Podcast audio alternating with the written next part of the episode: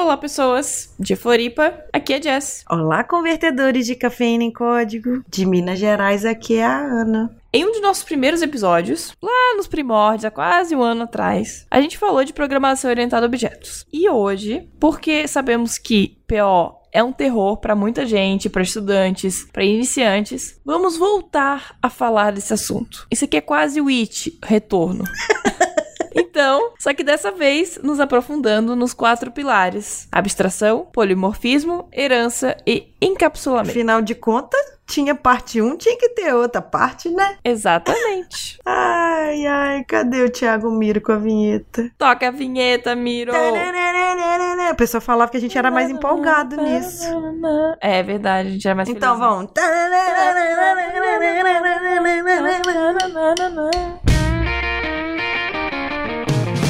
Está ouvindo Pode Programar, porque nós podemos.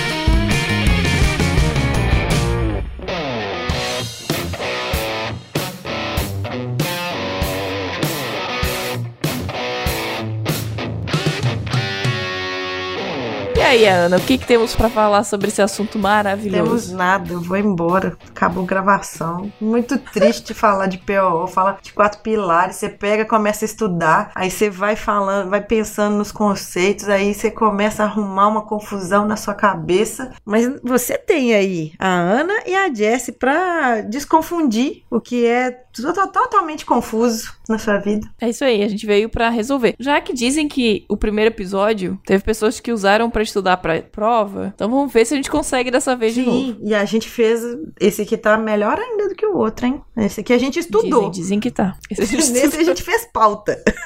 Agora eu já fiz até certificação. Pois é, olha só. E eu já também formei na pós-graduação depois daquele dia. Então vamos começar pelo começo, Ah. falando de abstração. Tá, gente, abstração não pensa, pensa assim, é aquele momento que o programador, ele pega assim, a, a classe senta, fuma uma, dá aquela viajada na maionese e aí ele começa a pensar como é que ele vai escrever a classe. Esse, isso que é abstração, entendeu? É, o momento em que você pega o problema da vida real e tem que transformar em objetos. Isso. Você vai pegar e vai descrever cada objeto com as suas principais características, assim, E ações. Sim, e todas as funcionalidades. É ali que você vai pensar ali, como é que eu posso dizer? É nesse momento realmente que você viaja na maionese. É, e um- um- uma das grandes características de um programador é conseguir ter essa abstração. Uhum, esse poder de abstração. Quer dizer, a menos que você programe estruturado, aí talvez precise um pouco menos.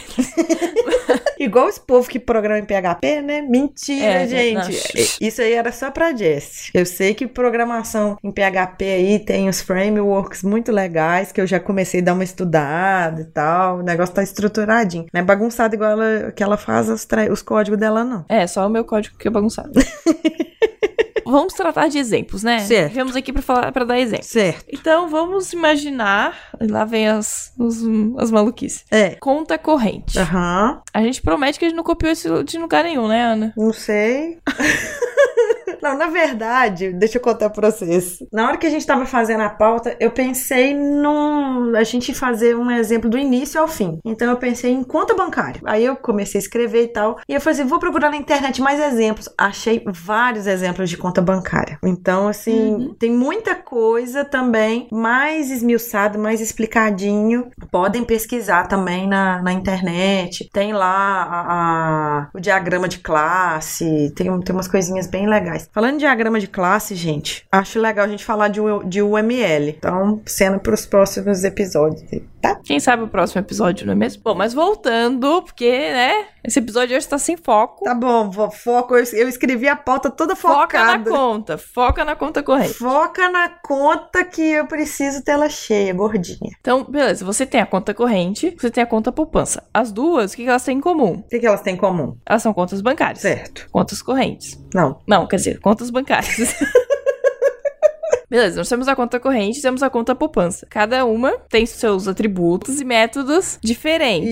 Isso. Mas ao mesmo tempo, elas têm coisas em comum. Sim. Ou seja, elas têm uma conta, elas são contas É, bancárias. nós vamos ter aí, no caso, a classe ou superclasse conta. Aí, nesse momento, você abstrai abstrai, assim. Tem uma classe no .NET que essa classe chama Object. É a classe mais básica de todas. E é a partir dessa classe você consegue desenvolver outras classes. E nesse exemplo aí da conta que vamos junto aí. Então, por exemplo, uma conta conta, a superclasse conta. Ela vai ter o tipo de conta, ela vai ter o tipo de cliente, ela vai ter uma data que ela foi aberta e ela vai ter um saldo. E esses são os atributos. É, e elas são iguais também para conta poupança e para conta corrente. E outras contas bancárias que existem. Nós vamos falar só dessas aqui. E todas essas duas, elas têm um método, por exemplo, da gente depositar dinheiro e sacar dinheiro. Todas as duas têm isso, certo? Só um parênteses, gente. Programar orientado a objeto é fácil. É fácil. O difícil é programar orientado a objeto bem. Então, assim, se o programador ele conseguir entender e tirar todas as vantagens da programação orientada a objeto, ele vai conseguir fazer assim coisas, como diz aquele personagem da novela, fenomenais. É porque quanto mais você abstrai, mais orientado a objetos você está programando. Isso. Quanto mais você consegue trazer o mundo real para o mundo da programação, melhor você consegue fazer as coisas. Então fica a dica aí, tá? Então vamos voltar. E a gente também tem que falar que ali a conta poupança, aí a conta investimento, né, ou a conta corrente e a conta, que é superclasse, todas elas têm um método também comum que a gente vai chamar aqui de calcula valor tarifa de manutenção. Isso. Isso vai servir mais tarde para os próximos exemplos que a gente vai dar. Vocês vão entender o porquê que cada um tem o seu jeito diferente e ao mesmo tempo é muito igual. Mas ok, vamos continuar o raciocínio. Como a gente já falou que atributos e métodos para essa classe, nós vamos agora encapsular algumas características dessa classe. E o que, que seria encapsular? Encapsular seria a segurança dos objetos. Como assim que a gente vai dar segurança para o objeto? Porque assim, você pensa, hora que você está programando, você precisa ter acesso às coisas e tudo mais e tal.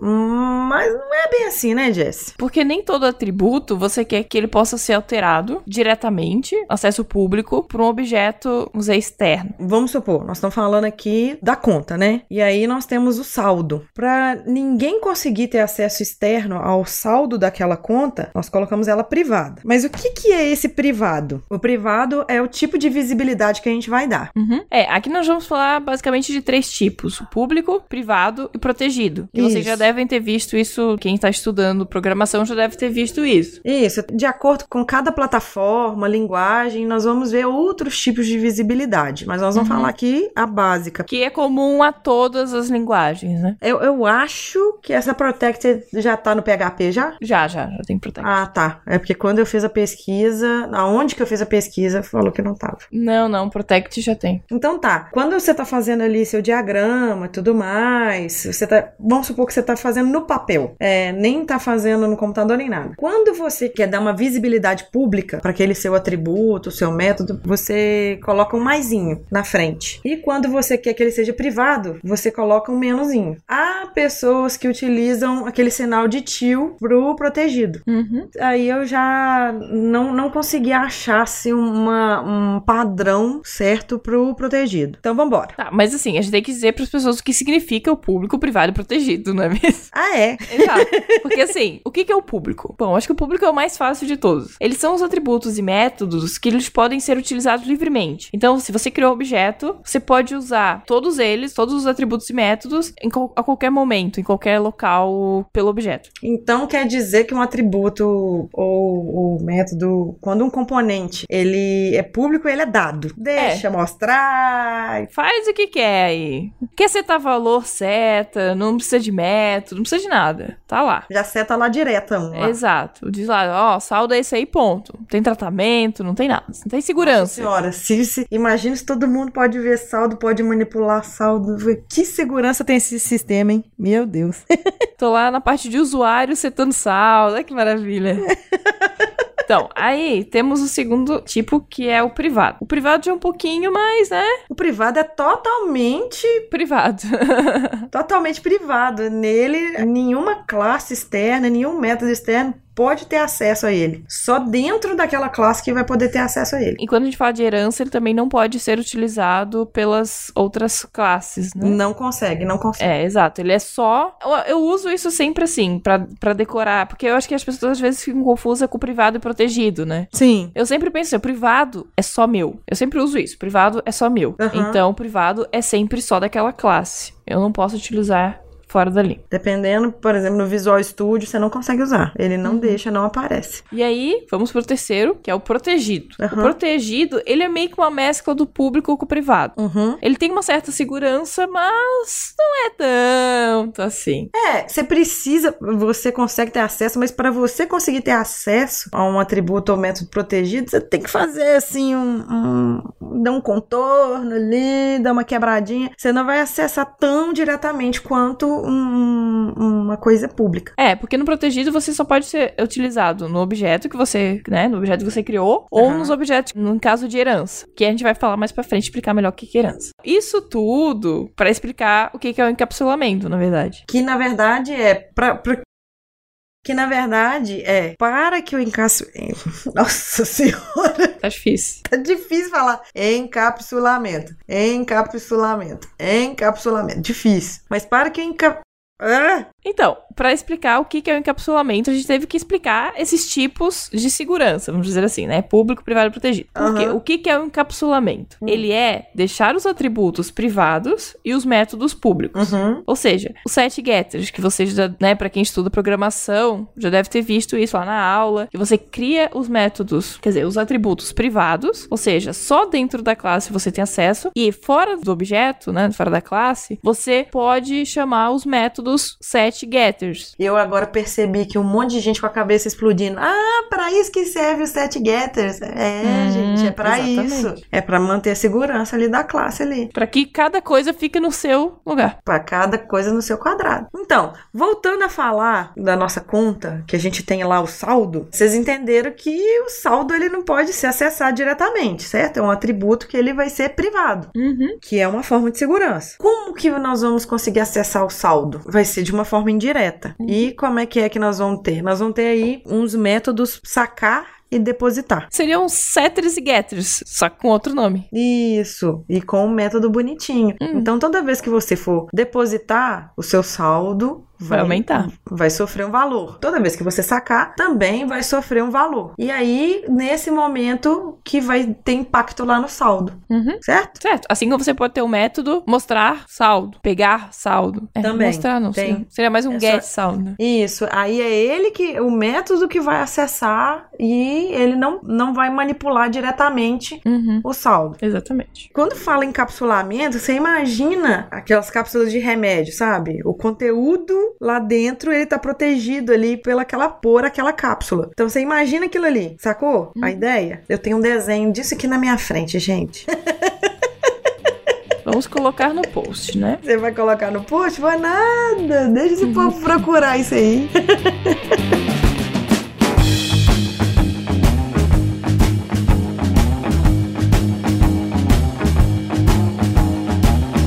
Vamos para o terceiro item da nossa, dos nossos quatro pilares. Olha, nós já estamos no terceiro? Uhum. Com esse tempinho todo? Gente, esse episódio vai ser curto. Importante é que eles entendam. É aquela dose de 15 minutos antes da prova. Isso. Ou então, na hora que você estiver indo pra facul fazer prova. Então, a gente falou ali atrás, um pouquinho na abstração e um pouquinho no, no encapsulamento sobre herança. Mas o que, que é herança mesmo? Então, a herança é uma das coisas, uma das coisas mais legais, eu acho, do, do PO. Que é a questão de você herdar as coisas, né? Como a gente Uhum, falou de herança. uhum. Então, é, um- é um mecanismo que ele permite que as características comuns, as classes com comportamentos comuns ou parecidos, sejam abstraídos e centralizados numa classe, uma classe base. Como a nossa conta. A nossa Uhum. conta, ela é a superclasse, a classe Então, uma poupança é uma conta. Esse E1 aí é um termo mesmo. Exato. Quando você pode usar esse E1 para uma classe, é que provavelmente o E1 é a superclasse, ou pelo menos a classe acima, ou seja,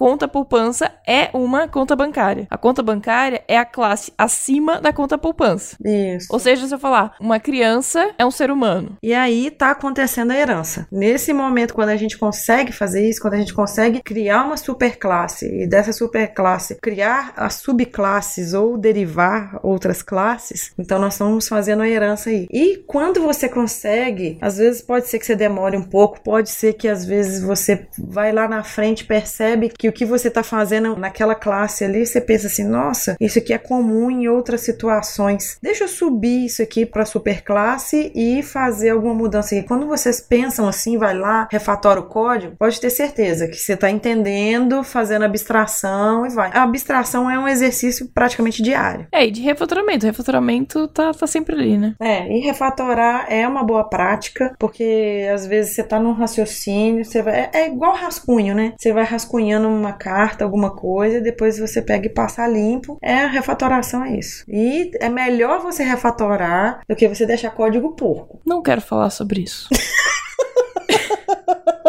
Abafa o caso. Vamos para o próximo pilar? Aí eu acho muito interessante a gente falar do próximo pilar, próximo e último, porque ele, nossa, quando você vai estudando, primeiro você confunde muito herança com polimorfismo. Uhum. Eu acho que é o ponto mais complicado aqui de diferenciar é, é, são esses dois pilares. Sim, porque quando você tá entendendo que você vai herdar de algum lugar, você tá fazendo uma herança. Agora, quando você faz todas as modificações para adaptar a sua, sua classe mesmo, essa subclasse, aí você tá fazendo polimorfismo. A gente pode dar diversos exemplos aqui com relação a isso. Só um parêntese para quem queira saber, polimorfismo é muitas formas. É, a palavra significa isso, muitas formas. Então, entendendo melhor o conceito, para uma árvore de herança, temos muitas formas de objetos e métodos e a partir de uma superclasse e de suas subclasses. O polimorfismo é o princípio pelo qual usamos objetos construídos a partir de uma árvore de herança, através de referências do tipo de uma superclasse na hierarquia. Nossa senhora, lindo demais isso que a gente escreveu, viu, Jess? Nossa, lindo demais. Então, para a gente entender direitinho é, o que é polimorfismo, agora vai, vai, vai ficar lindo. É quando a gente vê subclasses, quando a gente vê sobrescrita de método ou sobrecarga de método ou construtor. Uhum. Então, vamos dar um exemplo aqui de subclasse. Nós estamos falando de conta. Uhum. Aí a conta ela é superclasse, que aí nós temos as subclasses conta poupança e conta corrente, que herdam características da conta. Sacaram esse raciocínio? Sacaram? Nossa, que lindo! então tá, quando você tem essa subclasse, a gente vai fazer uma sobrescrita do método, ou overriding. Então, mas esse overriding é quando você tem uma, uma, um método numa classe mãe, ou seja, na Uhum. conta, e ao mesmo tempo você tem ela na classe filha, só que fazendo uma ação diferente. O comportamento dela é diferente. Ou seja, vamos dar o exemplo aqui do cal... Lembra daquele, daquele método que eu falei lá no início? O calcular valor tarifa de manutenção? O cálculo dessa tarifa, ela é diferente. Ela tem um padrão, padrão lá o default, na Uhum. conta. A conta corrente, o cálculo é diferente do cálculo da poupança. Aham. Então, eu crio a classe, quer dizer, o método é o mesmo, o mesmo nome, mas Uhum. a- o que ele faz dentro do método é diferente. Então, isso é o overriding, que é a sobrescrita do método. Que é ali naquele momento ali que você vai fazer um cálculo diferente, vai, vai empregar algumas características diferentes. Mas ele tem que estar todo igualzinho. Quando a gente fala Uhum. que o nome e os parâmetros estão iguais, quer dizer que a assinatura é a mesma. Então, nesse caso, vamos imaginar, né? O calcula valor tarifa manutenção, eles têm os Uhum. mesmos nomes Uhum. e parâmetros que eles recebem nessa função, nesse método, são os mesmos. Tem que ser igualzinho. Ex- Nome, Igual, mesmo, mesma ordem, o mesmo nome, tudo igual. Senão você bagunça tudo. É, e o retorno também tem que ser igual, né? Tem que ser tudo igual, tudo igual. O que muda, nesse caso que a gente tá falando, que muda, é, vamos imaginar, o cálculo dentro dele. Então, eu recebo, um, sei lá, um- uma taxa de vamos imaginar, lá, uma taxa. Tem um parâmetro taxa para essa função. Num, a taxa vezes 2, no outro é taxa vezes 3. Uhum. Mas o retorno é o inteiro, ou um float, ou, né, depende da linguagem, é double, depende de como você chama dentro da sua linguagem e tal. Uhum. Então, isso é o override. E agora temos o overloading, que é a sobrecarga de método. A gente tem um método lá, calcular tarifa. E vamos passar ali um valor, um double lá e tal. Ah, mas agora eu quero calcular tarifa com juros. Eu posso colocar o nome do método calcular tarifa do mesmo jeito. E passar mais um parâmetro, que aí esse parâmetro vai ser o valor dos juros. E por outro lado, nós podemos fazer mais um método aí, que além de eu, de eu calcular tarifa e calcular juros em cima dela, colocar ali um juros, eu posso querer falar que eu vou bloquear a conta. Aí eu vou passar um true ou false. Então ali eu tenho três métodos diferentes com o mesmo nome. Isso aí é sobrecarga, beleza? Ou então eu posso usar para fazer um construtor também. Quando a gente a gente falou de construtor lá no, no, no outro no episódio anterior, aí por exemplo, isso aí acontece muito no .NET quando eu vou lá e crio um construtor chamado new, que é o novo. Aí eu não passo parâmetro nenhum. Aí no próximo new, aí eu já quero passar um parâmetro. Por exemplo, eu tô criando a classe conta, né? Aí na classe conta eu crio um new sem parâmetro nenhum. Aí eu crio um outro new que eu vou querer passar a data e não deixar o computador criar a data automaticamente.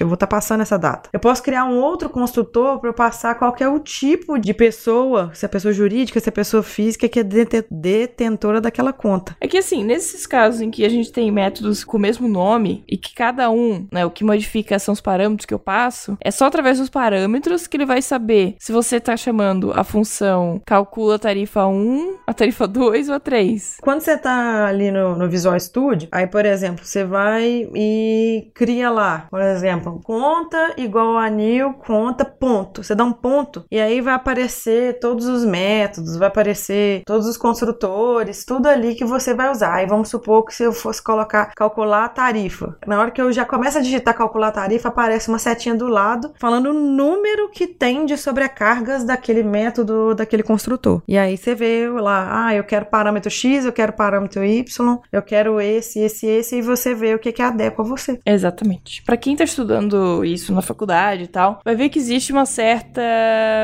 Não existe um certo consenso sobre o overloading. No sentido de que alguns livros, alguns professores não consideram overloading poli polimorfismo. É. É, existe uma discussão sobre isso. É. Aqui a gente tá falando mais abrangente, então aqui a gente tá botando ele junto com o polimorfismo. Mas dependendo da literatura e dependendo, né, do seu professor, pode ser que ele não considere isso polimorfismo. Pode acontecer isso. Do mesmo jeito que acontece um, um tanto de situação quando eu fui estudar mais a fundo que dá para se falar aqui dentro de PO, que a gente pode falar depois, que aí a gente pode agora, em cima dessa base que a gente deu, a gente pode falar da, do PO aplicado a determinadas linguagens. Por exemplo, o PHP ele vai ter uma forma de tratar isso, o .NET vai ter outra forma de tratar isso, o Ruby vai tratar de outro jeito, Java. Assim, apesar de ser basicamente a mesma coisa, cada um vai ter sua, sua particularidade que os desenvolvedores viram, os desenvolvedores da linguagem. Então prestem muita atenção. Isso aqui já, a gente já tá passando é a base e depois aqui para frente a gente vai vai chamando mais gente para falar aí de outras linguagens, de outras situações aí, muito legais. É só é um detalhe que assim, no PHP, Hum. essa parte do overloading e do overriding, ele é um pouquinho o overriding, eu acho que ele é até OK, tá? Mas o, o overloading, ele é um pouquinho mais complexo, assim, você não consegue nativamente você consegue, mas não é bem da mesma forma que a gente tá falando aqui, é um pouquinho diferente. Uhum. Mas tem, dá pra usar, só que é um pouquinho diferente. Aí vai ter particularidade. Cada vai ter linguagem vai ter sua peculiaridade. É, peculiaridade. Aqui a gente tá tentando trazer mais o conceito da coisa. Uhum. Então vamos pro resumo da coisa, eu acho, agora. Vamos lá, então vamos resumir. Então, vamos... abstração é aquele viajar na maionese. É, conseguir pensar orientado a objeto. É conseguir trazer o mundo real pro código. Aí depois a gente vai trazer segurança Pe- No encapsulamento. pelo encapsulamento. É, que é os atributos serem privados e os métodos públicos. Isso, trazer trocar a visibilidade ali. E depois, a gente criou uma super classe, e essa super classe é ela, dela, a partir dela que vão derivar as outras. Uhum. Só um exemplo no .NET, como eu falei, tem a classe Object. E por último, o polimorfismo, que é a reescrita da classe, né? Aquela classe que. a subclasse. Então, a subclasse que tá herdando da classe, que você pode reescrever, mudando os atributos, mudando. é, adicionando métodos, removendo métodos e assim por Adicionando diante. construtores e tudo mais. Exatamente. Fechamos? Fechamos. Oh, que lindo! Então tá, fechamos por hoje com o POO, o retorno. É quase it a coisa. E a gente não deu exemplos de políticos, que era uma coisa que a gente iria fazer. Pois é, é porque eu fiquei pensando que, assim, é, nós temos a classe político, que é a superclasse. Aí nós vamos ter dois tipos, político honesto e político desonesto. Aí eu... Aí o, a, a de político honesto ficou meio pobre e a gente desistiu. E Sabe por quê? Ah. Porque na política corrupta, o saldo era público.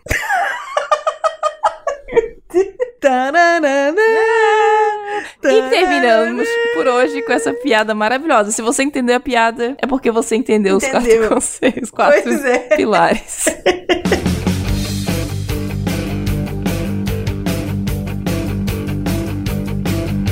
Então, Jessie, tudo bem com você? Tudo ótimo. Antes da gente ir pros comentários, a gente tem um monte de recado pra dar e nós temos uma novidade pra falar. É, vamos começar pela novidade, porque a gente é ansiosa. Então, Uhum. agora temos um site novo. E- Quer dizer, um site novo não, porque ele é o único ou não, não sei. Não, ele é um único, então ele, é o primeiro. único. Bom, é que nós estamos lá no Mundo Podcast, né? Onde vocês conhecem. Mas agora a gente tem um site só pra gente específico, que é o podprogramar.com.br. Olha que criativos. É. E então lá a gente posta todos os episódios, já estão todos os episódios, e mais conteúdos extras, né? O que já temos lá? Temos um curso de C Sharp pra iniciantes, com o Rafael, o senhor Ana Elisa. Pra quem ainda não sabe, eu sou casada. Se você perdeu os 20 episódios anteriores. E então tem esse curso de C Sharp. Temos mais uns textos lá e vamos postar mais coisa. Essa, essa é a ideia, né? Postar mais coisas lá. Isso, é porque lá no site do Mundo Podcast a gente não tá saindo de lá nem nada, gente. É porque lá o foco é podcast. E o nosso foco é podcast e programação. Então nós vamos postar coisas de programação, conteúdo extra lá no podprogramar.com.br. Uhum. Isso aí. E tá bem bonitinho, tá rosinha, tá fofo. Então vão, vão lá visitar. Tá muito lindo. Eu tô amando. É a Jéssica que tá mexendo nele. Eu É. não tô conseguindo ter tempo de mexer nele ainda. É meu filho. Seguinte, gente, dia 21 de outubro é dia do podcast, pra quem não sabe disso. A gente aqui do, de Minas Gerais, os podcasters aqui, nós reunimos e vamos fazer o segundo o iPod. Sacou a ideia? O iPod. O iPod. Hum. Vai ser o segundo, então já teve um primeiro. E esse segundo, como eu já falei, ele vai acontecer no dia 21 do 10. Vai ser um momento assim de confraternização entre ouvintes e podcasters. Vai juntar a galera assim massiva, principalmente podcast aqui de Belo Horizonte, mas vai vir gente de fora. Gente de fora de da região metropolitana. Vai ser no dia 21 de outubro, às 16 horas, lá no SESC. E mais informações, vocês vão na fanpage do Facebook lá, que é facebook.com barra Pode, quando é mudo. Também tem lá o evento no Facebook que está associado. E para participar do evento, é só entrar lá no site do Simpla, procura lá o iPod, o segundo iPod, e faça um cadastro. É gratuito, vai ser tudo de bom. E só pra- já para adiantar que o terceiro, a Jessie vai estar nele. Vou estar no terceiro iPod. Parece que sim, dizem. Vai.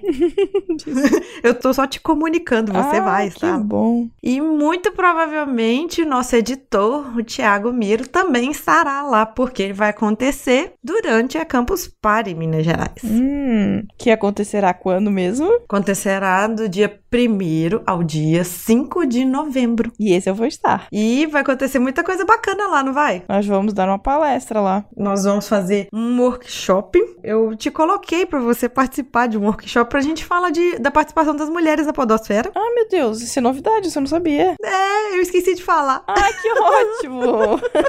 então, gente, eu vou participar de dois eventos na, Camp- na Campus Party e do É um iPod. painel, é o painel. Eu falei que era que era workshop, mas nós vamos fazer um workshop. Nós vamos mostrar como que a gente grava o Pode Programar ao vivo, Hum. ao vivaço. E vamos falar sobre mulheres, é isso? E nós vamos fazer um painel sobre mulheres. Olha que coisa louca. que bom, sabe? E A gente quer marcar um encontro também com os nossos ouvintes. eu espero que tenha cerveja. Tem, lá ou tem. caipirinha, ou qualquer bebida alcoólica. Por favor, gente, vamos levar uma cachaça, um limão. Um açúcar demerara. Vamos levar, arrumar uma coqueteleira e vamos fazer uns drinks, uns bons drinks para a dona Jéssica Zanelato. Você sabe o que que é legal? A gente tem uma comunidade lá na Campus Party. Uhum. E isso vai dar direito a desconto na compra do ingresso. Olha que Ó, chique. descontinho pra vocês. Isso. Como é que nós vamos fazer para ter esse desconto? Você sabe, Jéssica? Então, Hum. hum, não lembro. Eu sei que tem um pacote. Então vamos, vamos relembrar, vamos relembrar. O que que acontece? Quem falar que é membro da comunidade do Pode Programar vai adquirir o ingresso por 120 reais sem barraca ou 190 com barraca. E lá vocês vão colocar o código promocional que é a hashtag CPMG2 Pode Programar. Isso vai dar um descontão para vocês. Hum, agora vi vantagem, hein? Pois é. Quem aí tiver com dúvida, alguma coisa, só perguntar pra gente nas nossas redes sociais, que a gente repassa tudo, explicando tudo direitinho o que, que vai acontecer. Na verdade, nós vamos fazer uma postagem? Vamos fazer uma postagem explicando isso. É muito É, legal vamos do que você procurar a isso no gente. nosso site novo, não é mesmo? Muito bom, dona Jéssica. Tá lá pra você já colocar. Se vira.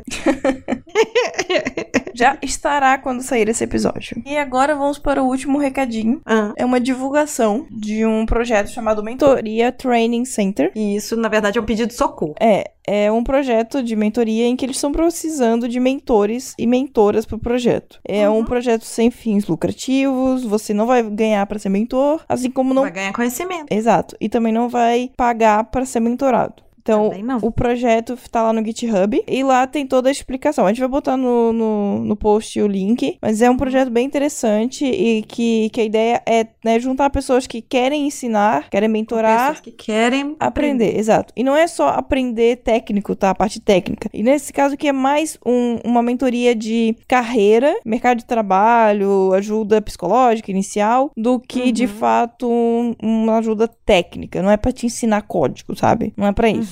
Eles têm lá até um, um outro projeto que aí é pra ensinar código. Aqui não é o caso. Então, quem quiser saber mais sobre o projeto, tiver interessado, e quem quiser ser mentor, que é o principal objetivo dessa divulgação, achar mentores Sim. e mentoras, é só ir lá no, no link que tá na postagem. Isso.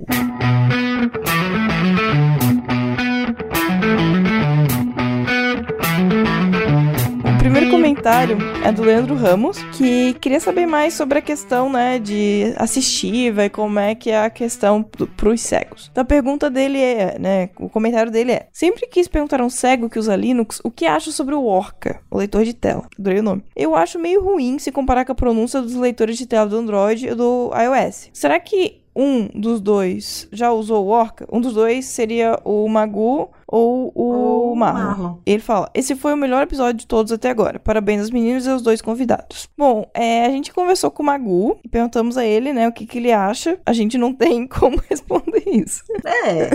E a resposta do Magu foi: Quanto ao Orc, eu concordo com o Ali. Mesma, mesma coisa que ele falou, né? É, além de que o leitor de telas para o usuário também não é exatamente muito amigável, na minha opinião. Mas o principal é a falta de suporte. Quanto ao sintetizador, rapidamente também, o Alexandre é, não tem dificuldade de entender o Speak, mas uma grande parte da comunidade de cegos tem, tá? Inclusive eu, em qualquer um dos sistemas que se use. Então é uma coisa que tem que ser considerada assim. Em comparação com as vozes do iOS e do Android, que são mais humanas, têm mais qualidade, é, o usuário final, sim, pode ter mais dificuldade de entender o Speak. Tá bom? Beijos. E aí, eles deram essas respostas. Porque a gente até pediu pra eles se eles poderiam ir lá no lá na postagem e colocar isso, só que aí com os compromissos deles não, não deu pra colocar. Mas é essa é a resposta deles, tá bom? Uhum. E depois nós tivemos também o André Luiz. E aí ele falou assim: Olá, garotas, realmente este podcast e outros são incríveis. Ai, incrível vocês, ouvintes lindos. Pera só um pouquinho que dá vontade de falar com efeito tudo que ele falou aqui, que isso aqui foi. A gente ganhou. Ganhamos um unicórnio rosa. Depois disso aqui, foi. A gente não sabe mais o que falar. Tipo assim, o nosso objetivo foi alcançado com sucesso, porque foi Mais ótimo. uma alma salva, será? Ele falou assim: Eu tinha um pensamento machista sobre as mulheres como programadoras. Via como uma utopia o crescimento de mulheres nessa área. Porém, a cada conteúdo vocês mudam meu ponto de vista. Gosto muito do site e aprendo muito com o conteúdo publicado. Sucesso pra vocês. Bate aí, bate aí, high five. Nossa, André Luiz, você fez assim duas pessoas muito felizes e nasceu um unicórnio. Uhum. Cheio de Estamos com, temos uma campanha. Traga um unicórnio para esse mundo cada vez que Mudando você pensamento. mudando o pensamento. Isso. Foi muito lindo, muito lindo isso. E com isso, a gente se despede, né, com Jess? essa com esse pensamento positivista, com esse pensamento otimista, Sim. encerramos o episódio de hoje. Sim. Ah, eu, eu sei que nós não temos uma, um momento de dica, mas eu queria deixar uma dica. Não sei se Ah, ainda. é? Eu não sei se ainda tá no cinema, mas assistam o filme Mãe, porque eu acho que vale a pena e tem um pouco a ver com o que o André falou. Não tem a ver com programação, mas tem a ver com mulheres, e tem a ver com o mundo, e tem a ver com ser otimista. Então eu deixo a indicação. Eu não tenho indicação dessa vez. então, não tenho indicação de vai lá no Training Center e seja um mentor, seja uma mentora. Um beijo pra vocês e tchau! Tchau! Thank you.